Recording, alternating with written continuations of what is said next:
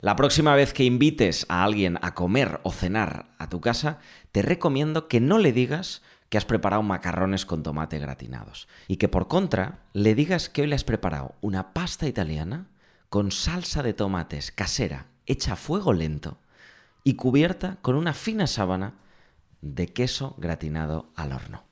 Y dirás, ¿y todo este postureo por qué, Borja? Pues porque está demostrado que si lo haces así, las ganas que tendrá esa persona de probar tus macarrones van a ser muy superiores. O así nos lo cuenta Dan Ariely en su famoso libro Las trampas del deseo, en el que además añadía que si tienes un restaurante y pones la segunda descripción, la larga en vez de la corta, los comensales pueden estar dispuestos a pagar incluso más por ese plato es uno de los muchísimos experimentos que se han hecho en los últimos años que demuestran que somos seres emocionales y que pese a que nosotros creemos controlar la cabecita y pese a que nosotros creemos saber que los macarrones son los mismos en la primera o en la segunda versión, al final nos acaba generando más deseo la segunda versión.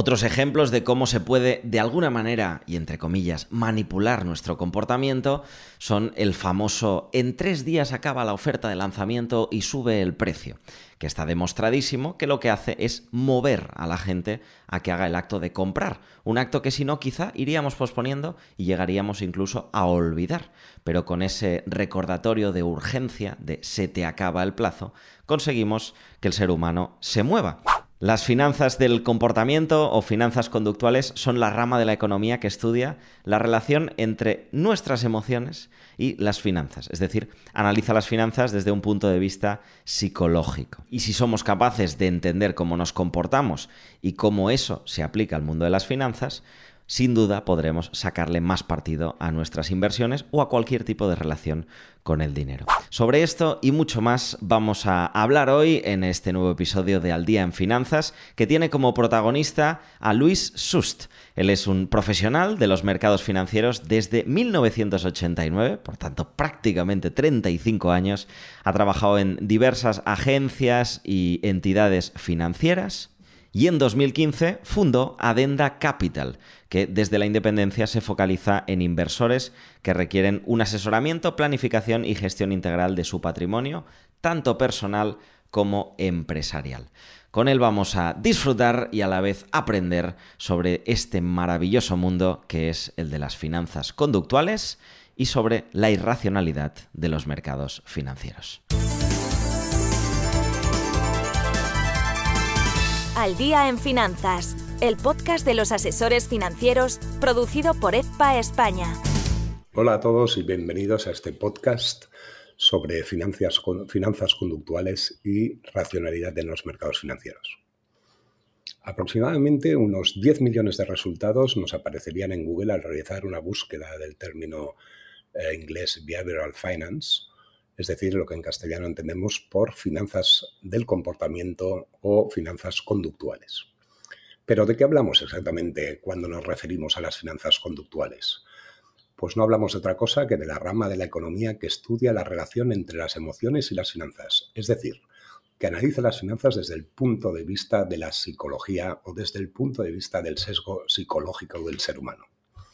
Esta nueva ciencia describe cómo se comportan las personas y cómo toman sus decisiones económicas y financieras, y basa parte de sus postulados en experimentos que demuestran que de racional poco o nada tenemos a la hora de invertir nuestro dinero.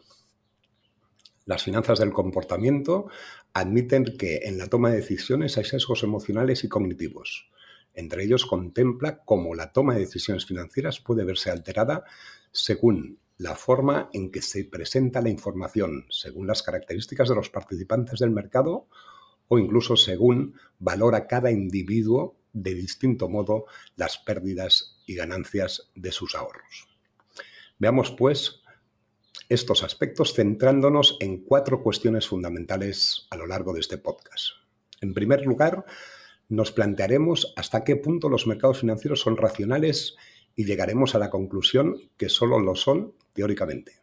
Pasaremos en tercer lugar y como eje central del podcast a comentar los aspectos más relevantes de las finanzas conductuales. Y por último, comentaremos cómo la racionalidad en la industria financiera pasa por cuatro pilares básicos que son la formación, la información, la transparencia y la regulación, y que dependen básicamente el fortalecimiento de estos pilares de la voluntad de evolución de profesionales y entidades, tanto públicos como privadas, ligadas a la industria financiera. Al día en finanzas, el podcast de los asesores financieros, producido por EFPA España. Entremos en el primero de los puntos propuestos para este podcast, la teórica racionalidad de los mercados financieros. Es indudable que el rol de los mercados financieros en la economía es vital, en tanto en cuanto pone en contacto a quienes disponen de dinero para invertir con quienes buscan financiación. Sin embargo, a pesar de que la teoría establece que por su propio interés los agentes económicos deberían actuar con sensatez y prudencia, lo cierto es que demasiado a menudo la irracionalidad acaba apoderándose de los mercados. Introduzcamos esta cuestión a modo de metáfora. Cada vez que se pone en marcha el motor de arranque de un coche, se produce un hecho prodigioso. Un entramado de piezas que ronda en número entre las 70 y las 90.000 consigue, consigue mover un vehículo de más de una tonelada y media de peso partiendo de un combustible fósil como es la gasolina. Desde el bastidor y la carrocería hasta los más o menos sofisticados equipos electrónicos de inyección de combustible o los sistemas de suspensión, frenado, dirección o transmisión, se coordinan para conseguir un objetivo común, el desplazamiento. Pistones, bielas, cigüeñal, culata, bujías, carburador, bomba de aceite y un sinfín de componentes se coordinan en el corazón del vehículo para conseguir que las ruedas giren y el vehículo se mueva y que lo haga en la dirección, intensidad y forma deseada por el conductor. Adicionalmente, para garantizar una condición segura y fiable, la mecánica del coche requiere de unos sistemas de control y mantenimiento, de una inspección técnica periódica que garantice su perfecto estado, así como de un seguro y, por qué no, preferiblemente de una plaza de, parking. Un proceso muy similar acontece a diario en el ámbito económico-financiero. El sistema financiero actúa como motor de la economía, la canalización del dinero hacia la economía real a través de los mercados. Para que la economía real funcione, precisa combustible, un motor y la coordinación de múltiples componentes que la configuran, así como complejos sistemas de transmisión, relación, control y seguridad que garanticen la consecución del objetivo común de los agentes económicos, el correcto funcionamiento de la economía y, por lo tanto, su crecimiento. A diferencia de otros mercados en los que se intercambian bienes o servicios, ya sea por otros bienes o servicios o bien por dinero, en los mercados financieros se compra y se vende solamente dinero. Eso sí, en sus distintas y muy variadas manifestaciones. Y el valor del dinero, sea moneda, billete o activo o producto financiero, se basa en la confianza en que será aceptada por el total de los agentes que intervienen en el mercado. La historia de los mercados financieros se remonta a más de 4.000 años, cuando se crearon en la antigua Mesopotamia los primeros bancos privados rudimentarios y su desarrollo gira en torno a un activo fiduciario como es el dinero. En el derecho romano, el concepto legal de fiducia era una especie de contrato mediante el cual una parte transmitía la propiedad de un bien o de un objeto a otra que se comprometía a devolverla cuando se cumpliera una determinada condición. Podemos, por lo tanto, aseverar que en los mercados financieros existe una cuestión central y fundamental, que es la confianza. Por lo tanto, los mercados son una cuestión de pura confianza. Idealmente, la diversidad y complejidad de los mercados financieros actuales y de los activos que en ellos se negocian debería obedecer a un, amplio abanico de necesidades y circunstancias financieras, tanto de los inversores como de los agentes económicos que precisan financiación, de tal modo que pudieran crearse soluciones ad hoc fundamentadas en la mutua confianza. Esa es potencialmente la principal virtud de los mercados financieros. Sin embargo, esa amplia variedad de soluciones que se plantean ante esas necesidades financieras a menudo resulta contraproducente y se hace necesario plantearse ¿Cuántos agentes conocen realmente los instrumentos y activos financieros? ¿Cuántos saben de sus riesgos? ¿Y cuántos son capaces de valorarlos adecuadamente? Tal como dijo el economista Fisher, el mercado de valores está lleno de gente que conoce el precio de todo, pero no sabe cuál es el valor de nada. Al día en finanzas. Si quieres hacernos llegar un mensaje, puedes hacerlo escribiendo a secretaría.fpa.es.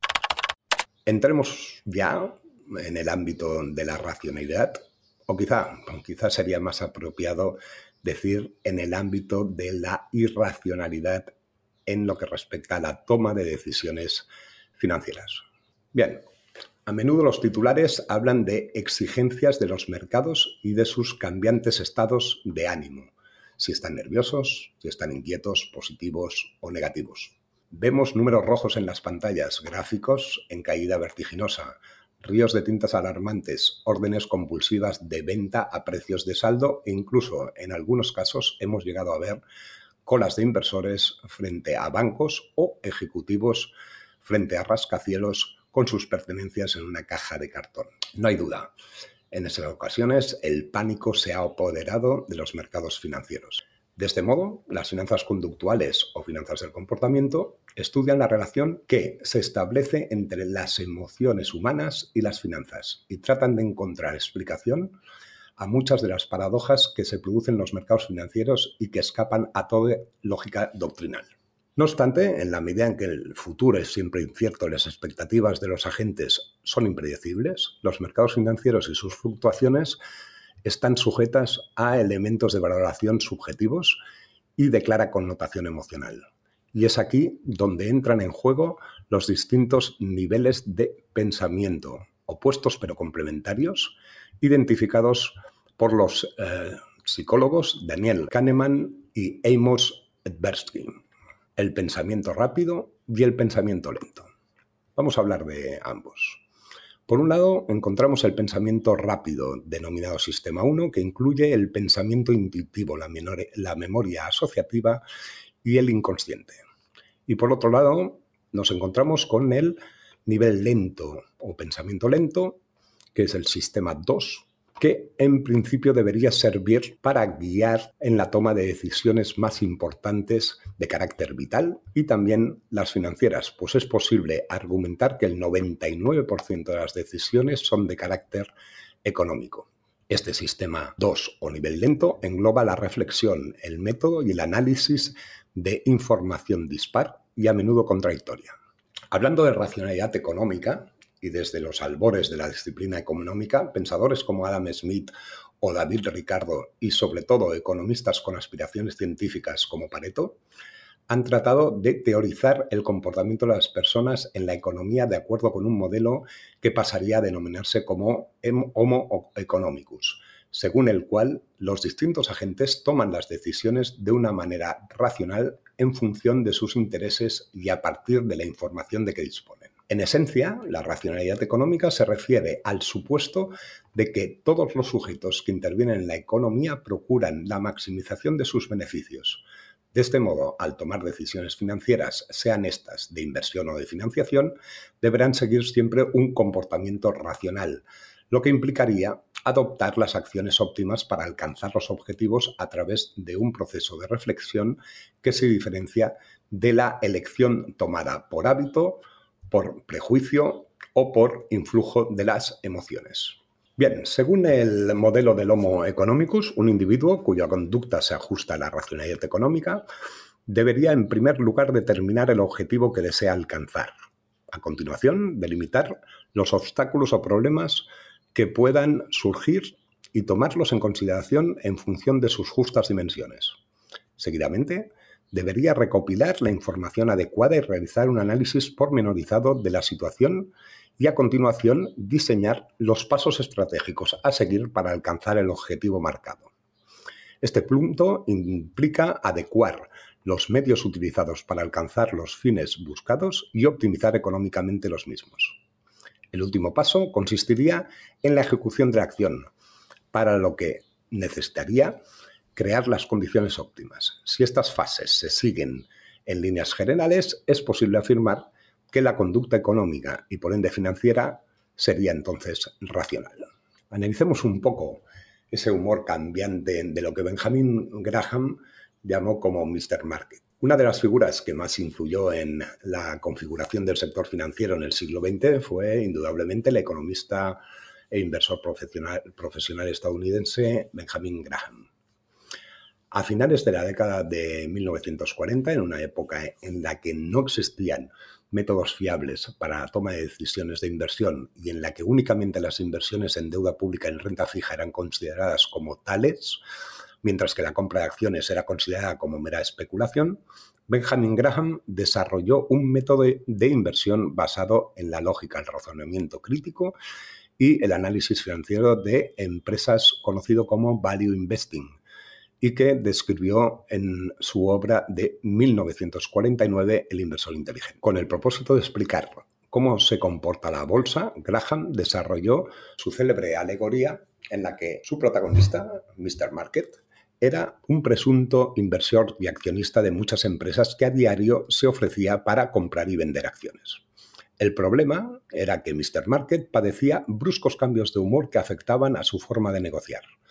En ocasiones, el precio ofrecido sonaba extremadamente generoso, otras puramente verosímil y en otras insultantemente ridículo. Si Mr. Market se levantaba exultante y optimista, se ofrecía a comprar acciones a precios muy altos, mientras que cuando se despertaba gris, enojado o deprimido, se mostraba pesimista y vendía sus acciones a precios muy bajos.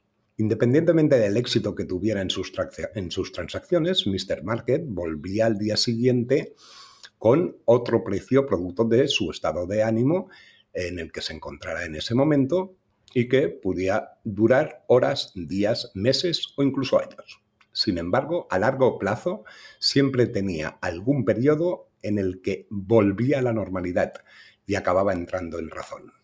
Los inversores que tenían constancia de la existencia de estos cambios de humor podían beneficiarse de sus locuras sin participar en ellas. Compraban cuando Mr. Market estaba con el ánimo decaído y los precios, por lo tanto, que ofrecía eran bajos y vendían cuando se encontraba exultante y dispuesto a comprar activos a precios altos.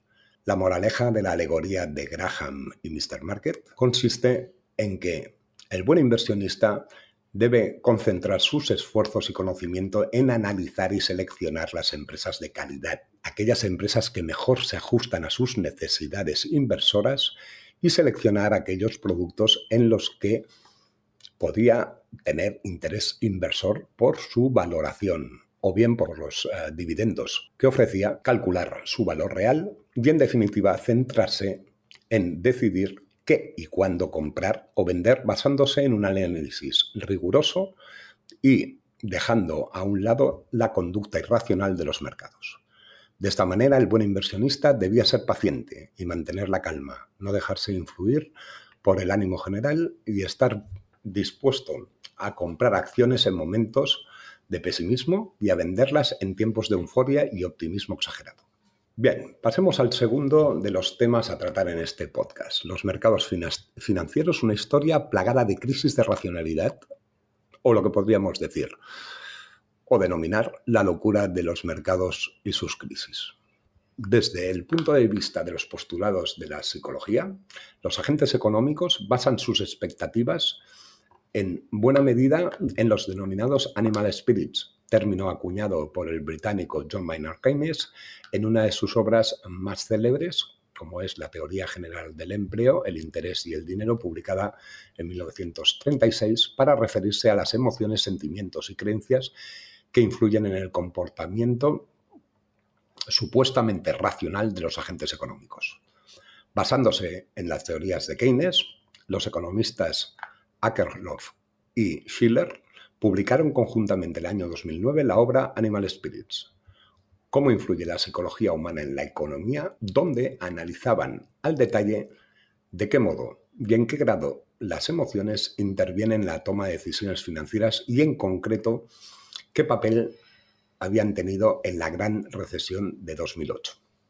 Akerlof, profesor de la Universidad de Georgetown y Premio Nobel de Economía 2001, y Schiller, profesor de la Universidad de Yale y premio de Economía en 2013, identificaron en su completo estudio hasta cinco animal spirits que según ellos distorsionaban el comportamiento, el comportamiento teóricamente racional de los agentes económicos. El primero de esos animal spirits es la confianza. De acuerdo con este modelo del comportamiento humano, en el contexto de las decisiones económicas, la confianza puede ser un estado psicológico perjudicial en tanto en cuanto lleva al individuo a actuar ignorando la información disponible o bien discriminándola y actuando de forma irracional. De este modo, la confianza acaba conduciendo al individuo a adoptar la creencia visceral de que las cosas saldrán bien o que al menos mejorarán con el tiempo, aunque no disponga de ninguna certeza de ello. El segundo de los espíritus animales que influye en las decisiones económicas y racionales es lo que Akerlof y Schiller denominan la ilusión monetaria. A grandes rasgos, la ilusión monetaria no es más que un espejismo inducido por la perspectiva del dinero futuro que hace que los individuos presten más atención a las variables monetarias nominales en lugar de a las reales, aquellas influidas por la inflación. Así, ante un incremento del salario, los individuos se creen más ricos, de lo que en realidad son, pues no toman en consideración la incidencia de esa inflación que implica que un incremento de los precios hace disminuir la capacidad adquisitiva y que a precios más altos el mismo dinero sirve para comprar menos cosas. Este tipo de animal spirit induce un estado de optimismo que muy a menudo lleva a la toma de decisiones erróneas, especialmente en cuestiones relativas al consumo, pues lleva a creer que el propio nivel de vida incrementa por encima de lo que lo hace realmente, lo que también tiene incidencias negativas en la capacidad de ahorro. De forma similar, entre los inversores, ya sean ocasionales o profesionales del sector, la ilusión del beneficio que aún debe producirse desemboca en un aje de las inversiones y en un exceso de asignación de capital en determinados activos. Cuando este comportamiento se contagia y se generaliza, se dan las condiciones para la formación de las temibles burbujas financieras. En tercer lugar, entre los espíritus animales o animal spirits, se encuentra el denominado sentido de justicia social, entendido como la confianza en la equidad en las transacciones. Según los dos prestigiosos economistas, Akerlof y Schiller, los agentes económicos sienten que la existencia de normativas y regulaciones asegura que los mercados financieros se regirán por protocolos de honestidad y justicia. Sin embargo, la realidad demuestra que las posiciones de dominio, la información asimétrica y sobre todo el afán de beneficio generan con frecuencia conductas muy poco éticas y operaciones de carácter incluso ilegal. El cuarto de los espíritus animales es la codicia o afán de enriquecimiento que provoca grandes volatilidades en los mercados e importantes ineficiencias en los mismos. En algunos casos, este tipo de conductas reporta grandes beneficios económicos, a menudo en el filo de lo que es lícito o moral, como sistemas perversos de incentivos que incitan a conductas temerarias. Otras se adentran directamente en el ámbito de lo delictivo, en forma de actuaciones, fraudulentas, corruptas o incluso de mala fe, como por ejemplo el uso de información privilegiada, la venta de hipotecas eh, tóxicas u otros activos financieros o esquemas piramidales. Por último, Akerlof y Schiller hablan en su libro de la importancia de las historias de transmisión oral o storytellings que se cuentan en los círculos financieros y que a menudo cautivan la imaginación de los inversores quienes muy a menudo les dan por buenas sin comprobarlas. Son historias de euforia y optimismo que han alimentado desde siempre la leyenda de que los mercados financieros suben, suben y suben y que provocan la toma de decisiones especialmente de compra. Es el caso, por ejemplo, de la fascinación por Internet y la nueva economía que provocó la burbuja tecnológica de las empresas .com a final de la década de los 90 o ese cuento apócrifo perdón, que aseguraba que los precios de la vivienda nunca bajarían y que alimentó la crisis de los, mercados inmobiliarios que desembocó en la gran recesión de 2008.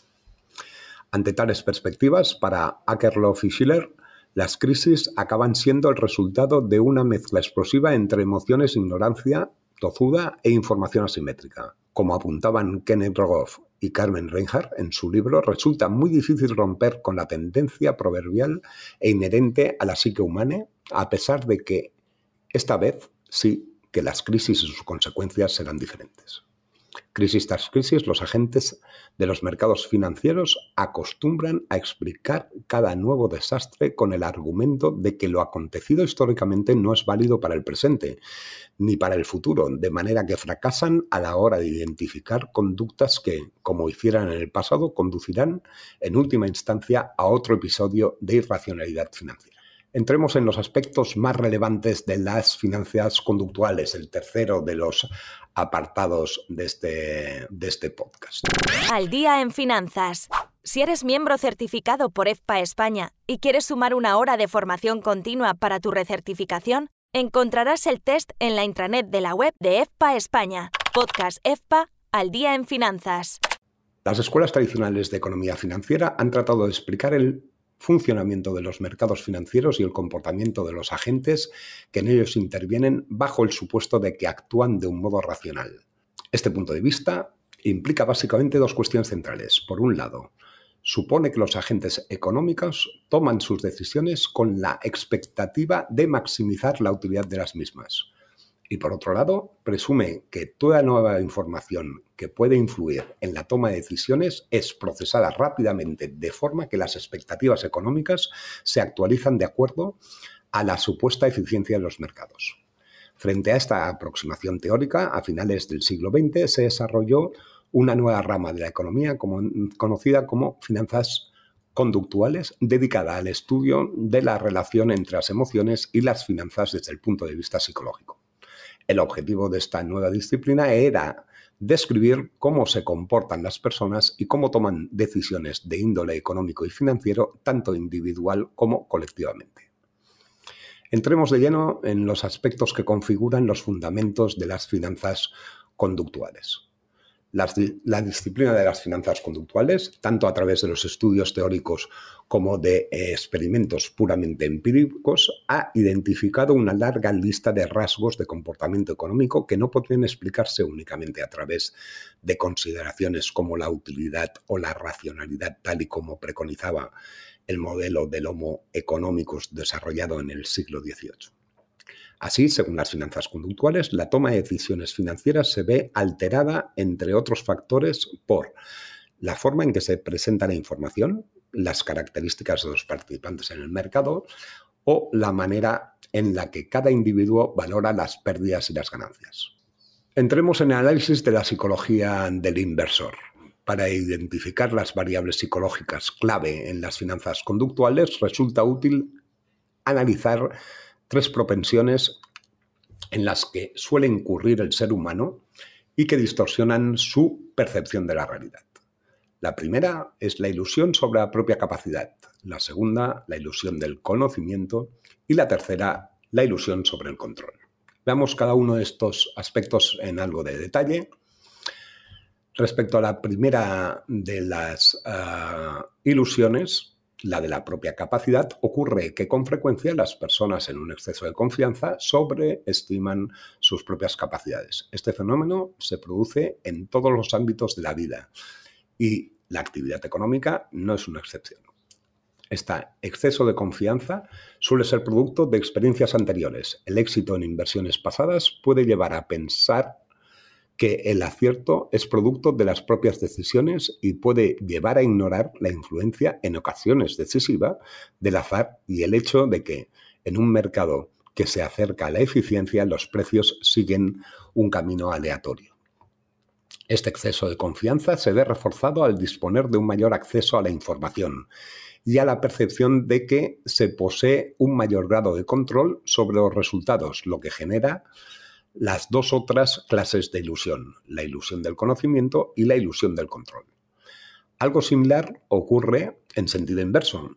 Cuando se cometen errores que provocan pérdidas, entonces el desaliento y la desconfianza generan dudas en todas y cada una de las decisiones inmediatamente posteriores. En este sentido, la sabiduría popular en los mercados financieros dictamina que un inversor es tan bueno o tan malo únicamente como lo ha sido su última inversión. Finalmente, también es habitual que los individuos consideren que al disponer de un mayor grado de control sobre un suceso en concreto, disponen también de un mayor grado de control sobre los resultados. Esta ilusión se ve condicionada por una serie de factores. La capacidad de elegir, la secuencia de los resultados, la creencia de que los hechos siempre se suceden en un determinado orden, la familiaridad con una tarea, la información disponible y la participación activa. En el primer caso, con una mayor capacidad de elección, la disponibilidad de distintas opciones sobre las cuales elegir, se genera una ilusión de que se tiene cierto control sobre la situación. Destaquemos varias cuestiones respecto a la ilusión del control. Si en un inicio los resultados son favorables, ello promueve la creencia de que se está controlando la situación. Asimismo, si una actividad resulta familiar, tiende a surgir también la ilusión de que se puede controlar y eliminar la incertidumbre que la rodea. También la cantidad de información disponible tiende a aportar seguridad, aun cuando ésta no sea relevante ni haya sido convenientemente validada. Y en último lugar, la participación activa en un acontecimiento hace que las personas que forman parte del mismo tiendan a sentir que tienen un mayor grado de control sobre los resultados. Al día en finanzas, el podcast de los asesores financieros donde conocerás a través de expertos las novedades del sector, producido por EFPA España. Pasemos ahora a hablar del denominado ciclo emocional del inversor medio, ese que va del optimismo desacerbado al más crudo desaliento. El ser humano es emocional y los mecanismos psicológicos que intervienen en determinadas situaciones desencadenan a menudo procesos pasionales e impulsivos difícilmente evaluables. Únicamente es posible evitar la toma de decisiones irracionales condicionada por las emociones si se tiene o si se sigue, mejor dicho, con la más estricta disciplina, un plan de acción previamente trazado y en el que se identifiquen las posibles situaciones futuras. La incertidumbre y la volatilidad inherente a los mercados financieros actúa de desencadenante de emociones extremas que van desde el pánico a la euforia. Así, cuando la información que procesan los mercados es de cariz positivo, es frecuente que los inversores pasen del optimismo al entusiasmo y de este a un estado de euforia. Pero cuando las noticias van tomando tintes negativos, ocurre lo contrario. En un primer momento se niega la evidencia, luego la ansiedad empieza a ganar terreno. Le sigue el miedo y este da paso a la desesperación y finalmente al tan temido pánico los inversores pasan por este abanico de emociones sin apenas tiempo de procesar racionalmente la información, su consistencia, su incidencia en los objetivos financieros marcados y la trascendencia de las mismas para el entorno económico. El inversor está constantemente acechado, además, por dos grandes trampas mentales. La primera de estas trampas es moverse entre la confianza y la racionalidad. Cuando las cosas van bien en los negocios en general y en los mercados en particular, los individuos tienden a embriagarse de autoestima, una emoción que a menudo comporta una sobrevaloración de los propios conocimientos y habilidades. Por el contrario, la humildad, la constancia en el análisis de los resultados obtenidos permite detectar las propias debilidades y fortalezas, así como futuras amenazas y oportunidades. A menudo lo que ocurre al inversor es que cree tener todas las respuestas sin que tan siquiera entienda las preguntas. Las pérdidas pueden producirse en cualquier momento, pues los mercados suben y bajan, las expectativas varían y los entornos evolucionan y se sofistican. El orgullo puede provocar que se realicen operaciones con exceso de confianza y el exceso de confianza, tanto como el defecto de confianza, puede ser fatal para la cartera de cualquier inversor. En su obra de 1986, Estrategia Bursátil, el inversor de origen húngaro André Kostolanay explicaba cómo en la década de 1930 la bolsa francesa cotizaba al alza en el momento en que Hitler subió al poder. Casi 70 diputados nazis con uniforme y brazaletes con la cruz gamada entraron en el Reichstag ajena a aquel acontecimiento histórico, la Bolsa de París continuó al alza a pesar de que en el país vecino y tradicionalmente enemigo de Francia como es Alemania, se había alzado en el poder un partido que amenazaba la paz. Costolani, que por entonces mantenía posiciones bajistas en el mercado francés, trató de compartir sus inquietudes con sus colegas, pero todo lo que esto le respondieron fue y a nosotros qué nos importa lo que ocurra en Alemania. Perplejo por aquella absurda reacción, explicó al resto de operadores la escena de una película de Buster Keaton en la que el célebre cómico mudo que tocaba el piano en una casa en llamas tocaba tan concentrado que no se daba cuenta de lo que sucedía hasta que terminó y vio su casa reducida a cenizas. Poco a poco, cada vez más inversores se fueron dando cuenta de lo que representaba el ascenso al poder de Hitler y se produjo una fuerte caída en el mercado. En su libro, André Costolani cuenta cómo finalmente se producía en aquellos años de agitación prebélica un importante inicio de una crisis económica crisis económica que a él le reportó importantes beneficios. Un inversor en bolsa debe siempre mirar a la lejanía y no tan solo donde le alcanza la punta de la nariz, escribió André.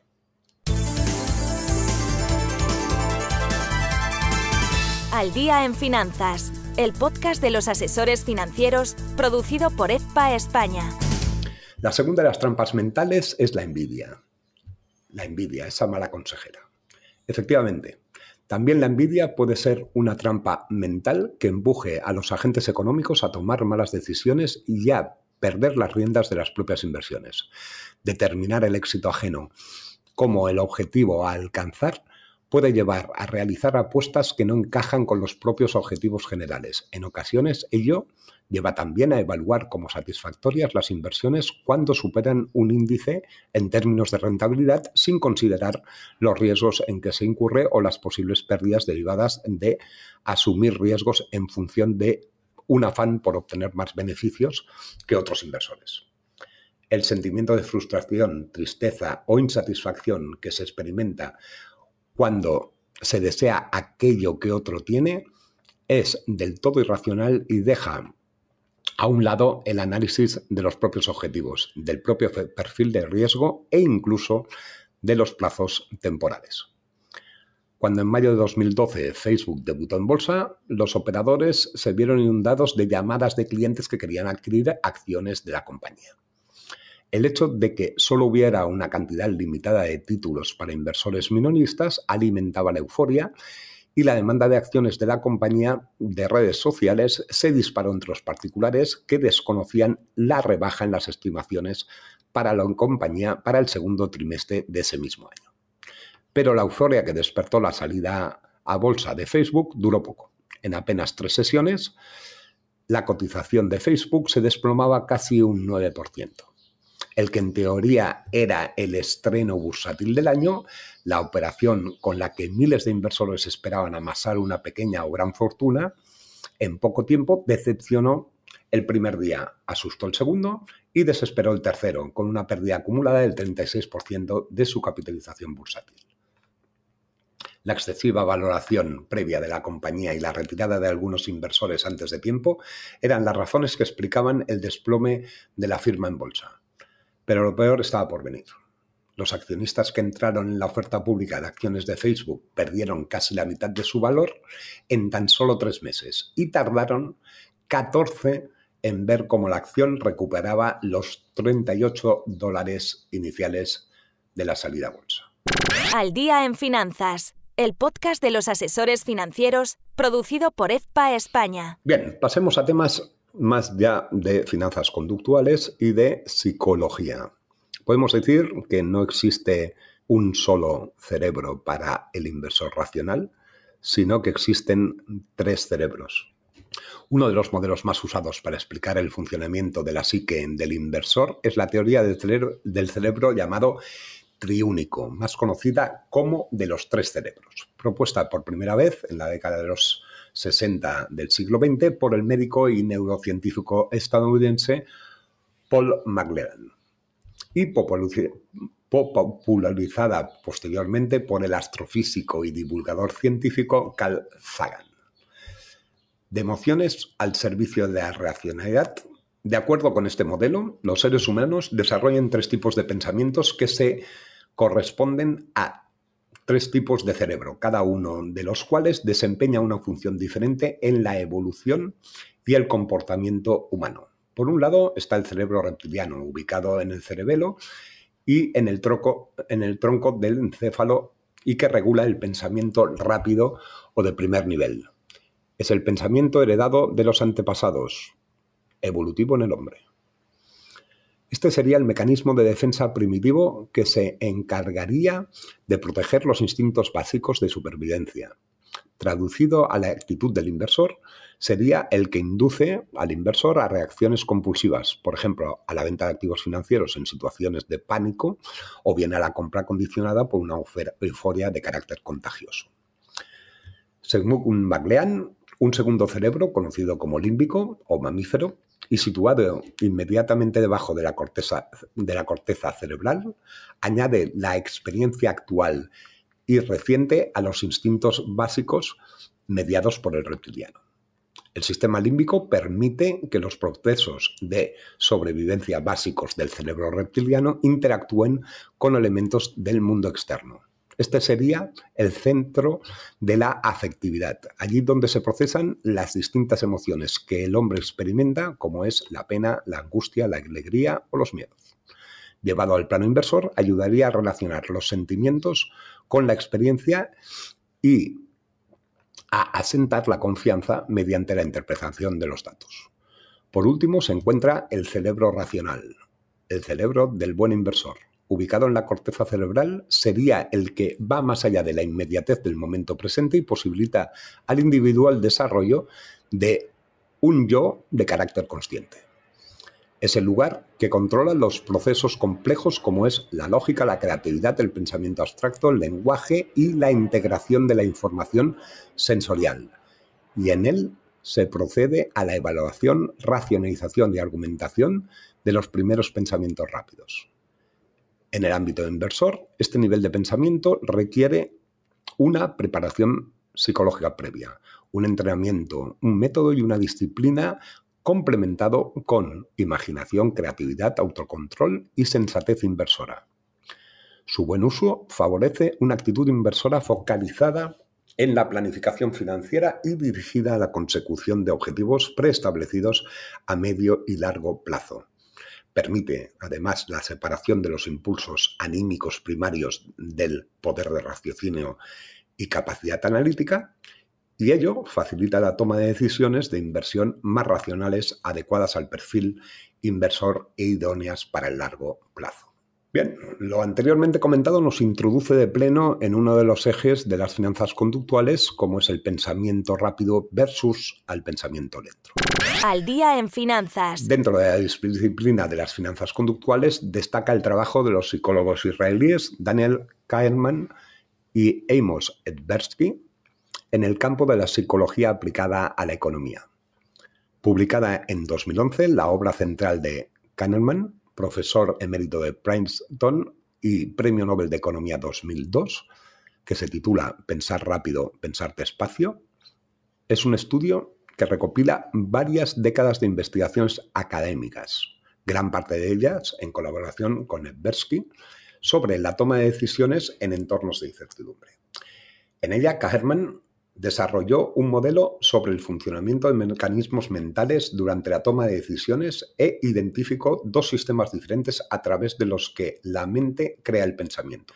Por un lado, se identifica el pensamiento inmediato y rápido que Kahneman denomina sistema 1 y que incluye el pensamiento intuitivo, la memoria asociativa y el inconsciente. Por el otro lado, el sistema 2 o pensamiento deliberativo y lógico, que engloba la reflexión, el método, el análisis de la información dispar y a menudo contradictoria que configura el pensamiento de carácter lento. Este último, según el autor, es el que debería guiar las decisiones más importantes, muchas de ellas, si no todas, de índole económico. El sistema 1, explica Kairman, es rápido, instintivo, automático, inconsciente, emocional, estereotipado, sin control voluntario y frecuente. Por contra, el sistema 2 es lento, mucho más lógico y reflexivo. Requiere esfuerzo, más deliberativo, calculador y poco frecuente. El pensamiento rápido incluye dos mm, variantes del pensamiento intuitivo, el experto y el intuitivo, propiamente, ligado a actividades mentales puramente automáticas, a la percepción y a la memoria. Cuando el pensamiento lento falla o no resulta operativo, la mente humana recurre a una forma más lenta. En los procesos de pensamiento intuitivo, las emociones, la incertidumbre, el exceso de confianza, la falta de información, la aversión a la pérdida o las limitaciones de memoria, entre otras cuestiones, introduce sesgos a la hora de analizar situaciones y tomar decisiones y provocan que el individuo recurra de una forma sistemática a atajos mentales para simplificar la solución de problemas y que realice evaluaciones sustituyendo información incompleta y parcial por falacias mentales aceptadas como verdaderas. Así, según el modelo, el cerebro humano sería incapaz de procesar toda la información y sensaciones que recibe, por lo que necesita, filtrar de forma selectiva la información que le rodea. Es por ello que recurre a la simplificación y a los atajos mentales, incluso cuando dispone de datos completos que permitirían una evaluación muchísimo más fiable. Cuando estos atajos mentales no dan lugar a juicios correctos, las personas incurren en lo que se denominan sesgos, cognitivos. Adentrándonos en el análisis de los sesgos en la toma de decisiones, podemos aseverar que el ser humano debe tomar miles de decisiones a diario, tanto a nivel personal como a nivel de organización. En este sentido, las finanzas conductuales en el proceso de toma de decisiones, además de factores emocionales que intervienen, se encuentran también con sesgos de tipo cognitivo y emocional. Esto es, desviaciones en el proceso de asimilación de la información que influyen en el pensamiento racional. El anhelo innato al ser humano por indagar y descubrir lleva muy a menudo a simplificar lo complejo ante la dificultad de resolver de forma racional el problema de la maximización de la utilidad. Esto lleva a los agentes a que hagan uso de simplificaciones y atajos conceptuales para fundamentar sus elecciones bajo la asunción equivocada de que están tomando decisiones de forma racional y ponderada. Al día en finanzas, el podcast de los asesores financieros donde conocerás a través de expertos las novedades del sector.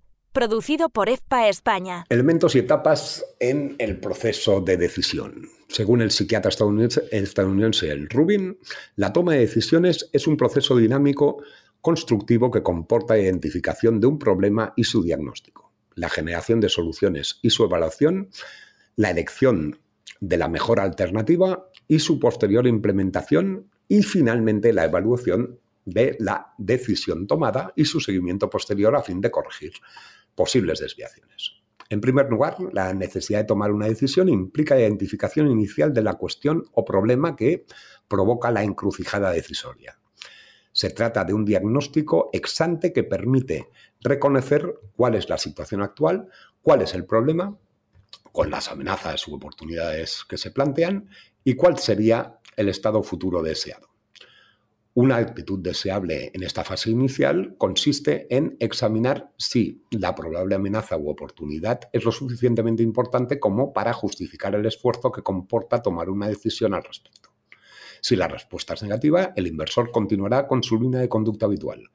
Pero si es afirmativa, aceptará el reto y optará por una línea de acción, con lo que continuará el progreso a lo largo de las posteriores etapas. En una segunda fase, el individuo debe apreciar las posibles alternativas en función del objetivo a alcanzar. Conviene en este punto plantearse todas las alternativas con apertura de mente, creatividad e imaginación, de tal modo que quepan todas las opciones desde las más obvias a las menos probables y desde las más juiciosas a las más aparentemente ridículas. Detrás de cada alternativa existen incertidumbres y la formulación de hipótesis facilitará la elección entre las diversas alternativas. Con todas las alternativas identificadas, se inicia la fase de evaluación de cada una de ellas, en lo que se relacionarán con el cumplimiento de los objetivos a alcanzar cada una de estas alternativas. En este momento se realiza lo que en finanzas corporativas se conoce como un análisis eh, DAFO, ¿eh? por la sigla de los elementos de este proceso eh, que identifican, es decir, las debilidades, fortalezas, amenazas y oportunidades en la alternativa a elegir. Esto es, los pros y los contras que cada alternativa ofrece desde una perspectiva racional y lo más objetiva posible. Se alcanza así el momento crucial en la toma de decisiones, la selección de la mejor alternativa. La atención se centra en la opción preferida, la percibida como la más idónea y se descartan todo el resto de opciones. En este punto debe existir una comprensión total sobre la elección y las razones que la motivan. Si se, si dudas persistentes, se procederá a recorrer de nuevo las sucesivas etapas para encontrar una alternativa mejor, aunque esta vez con la ventaja que supone la experiencia del aprendizaje obtenido.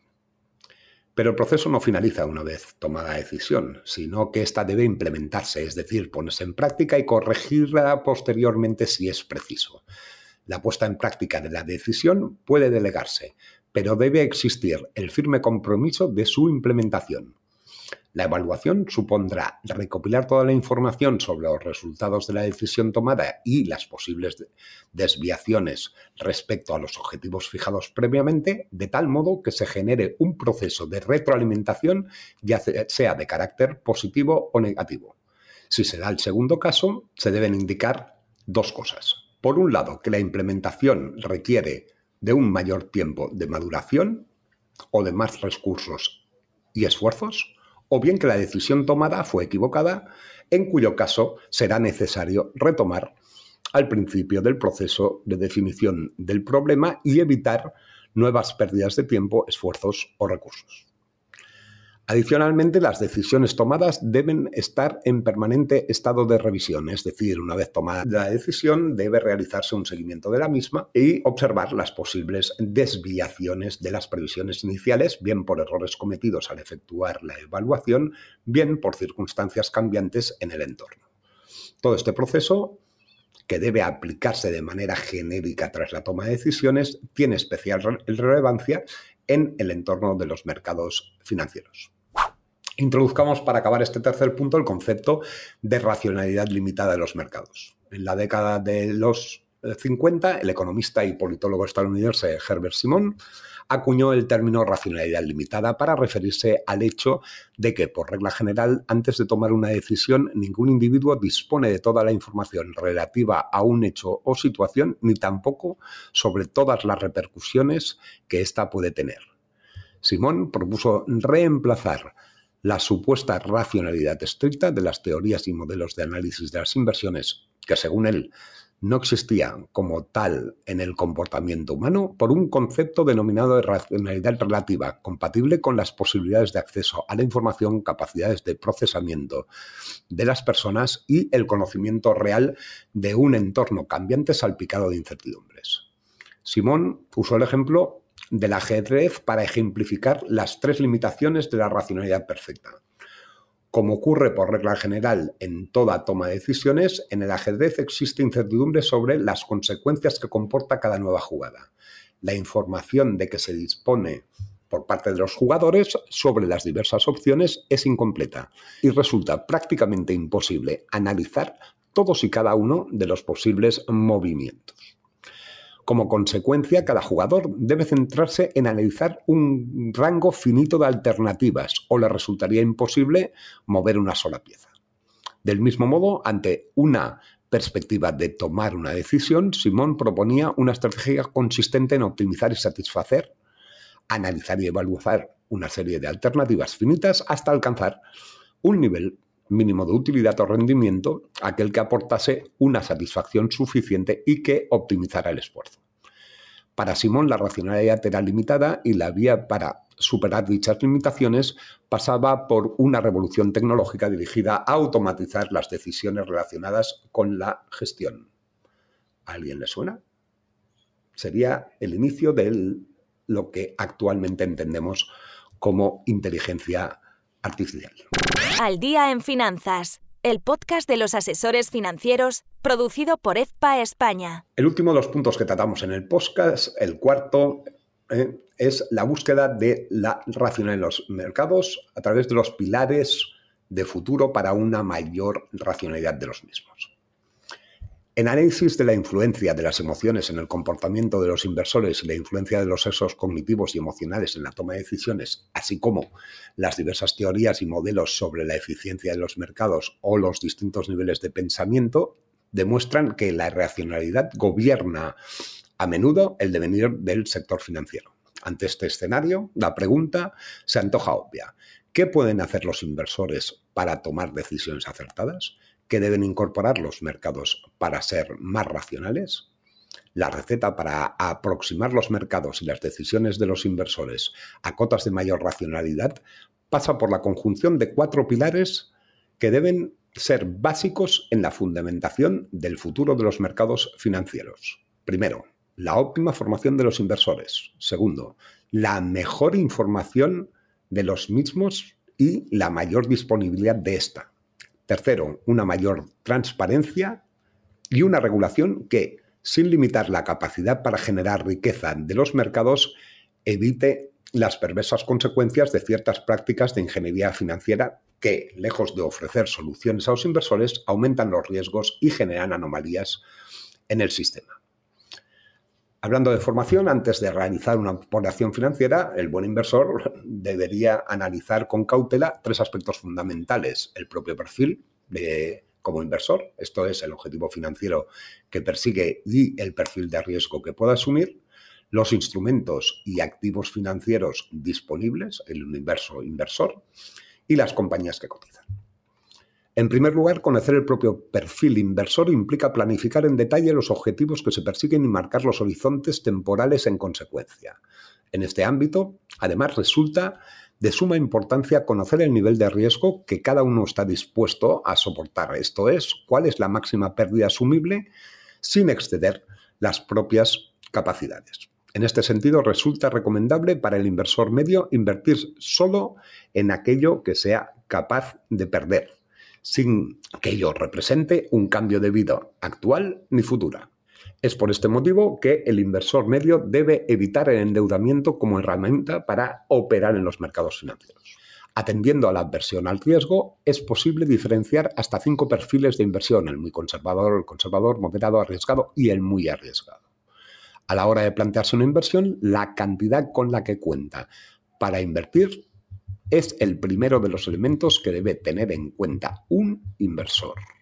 No obstante, mayor importancia si cabe, tiene la pérdida máxima asumible, que está condicionada por factores de índole personal, por la edad, su capacidad de ahorro, el nivel de ingresos, el de gastos, las cargas familiares, la situación laboral, la finalidad de la inversión, el nivel de vida deseado y otros. Otro aspecto de vital importancia antes de realizar una inversión es el conocimiento de los instrumentos y activos financieros disponibles, así como de las compañías en las que invertir. Demasiado a menudo los inversores subestiman la importancia de la formación financiera y confían en exceso en el grado de conocimiento que poseen de los activos financieros existentes cuando en realidad no los tienen y los mercados son mucho más complejos de lo que parecen a simple vista. Lo mismo ocurre respecto a las compañías en las que invertir. La primera cuestión es ser consistentes de que detrás de cada activo financiero hay una compañía que se debe conocer. Si no se investiga la compañía en la que se invierte, las probabilidades de éxito son las mismas que ganar en una partida de póker sin mirar las cartas. Resulta imprescindible comprender cuál es la actividad de las empresas, sus estados financieros, su estrategia, su equipo de dirección y, a ser posible, pisar literalmente sus instalaciones. Una vez localizada una opción óptima de inversión, hay que saber valorar si el precio del activo ofrece potencial de revalorización y comprar este frente a otras alternativas. Adicionalmente, ser paciente y esperar la oportunidad siempre requiere de disciplina y de método, y nunca nos debemos dejar llevar por estados de ánimo, ya sean optimistas o pesimistas. En este sentido, una mayor racionalidad en la toma de decisiones de inversión pasa necesariamente por una mayor formación del inversor, por el apoyo de profesionales de la planificación financiera que, además de poseer amplios conocimientos sobre los mercados y los instrumentos, acompañen al inversor en la toma de sus decisiones en base a su propio perfil conocido por este mismo asesor financiero. Solo de esta manera es posible evitar el efecto manada y olvidarse del ruido que constantemente provoca el mercado y sus estimaciones para centrarse en los objetivos marcados en el plan personal de inversión. La segunda de las cuestiones, la información. En la actualidad, la calidad y cantidad de información que disponen los inversores es cada vez mayor y salvo casos excepcionales suficiente como para tomar decisiones con conocimiento de los activos y de las empresas en que invirtamos. No obstante, el principal problema respecto a la información reside en la asimetría. La formación asimétrica conduce a que una parte de los agentes del mercado financiero, generalmente el pequeño inversor, se vea perjudicado al no disponer de la totalidad de información en condiciones óptimas, de tal modo que sus decisiones no acaban siendo las más adecuadas. Transparencia y regulación. El futuro de una mayor racionalidad en los mercados pasa, por último, por una mayor transparencia que difícilmente se alcanzará si no es con una mayor o más profunda regulación impulsada desde instituciones o las instituciones públicas competentes. Del mismo modo, las buenas prácticas y las pautas éticas que recogen los códigos deontológicos de empresas y entidades financieras no pueden quedar simplemente en buenas intenciones, sino que deben pasar al terreno del obligado cumplimiento. La transparencia debe servir para garantizar el fin de los conflictos de intereses que se produce en las empresas que prestan servicios financieros, en una mayor claridad en todo lo concerniente a los costes y honorarios que se imputan al cliente y en la adecuación de soluciones de inversión a cada inversor bajo criterios estrictamente objetivos. Con este propósito, en el ámbito de la Unión Europea, todos conocemos que desde 2004 se vienen implementando eh, todas las normativas MIFID al respecto para conseguir esa mayor transparencia en eh, los mercados. Y ya para acabar, me permito recordar una de las frases que más dinero han hecho perder en la historia, que no es otra que la frase esta vez es diferente. La cruda realidad es que los errores provocados por la irracionalidad se repiten cíclicamente y que la memoria de los mercados financieros ante situaciones de crisis suele ser muy corta. Al día en finanzas. Si eres miembro certificado por EFPA España y quieres sumar una hora de formación continua para tu recertificación, encontrarás el test en la intranet de la web de EFPA España. Podcast EFPA al día en finanzas. Al Día en Finanzas, el podcast de los asesores financieros producido por EFPA España.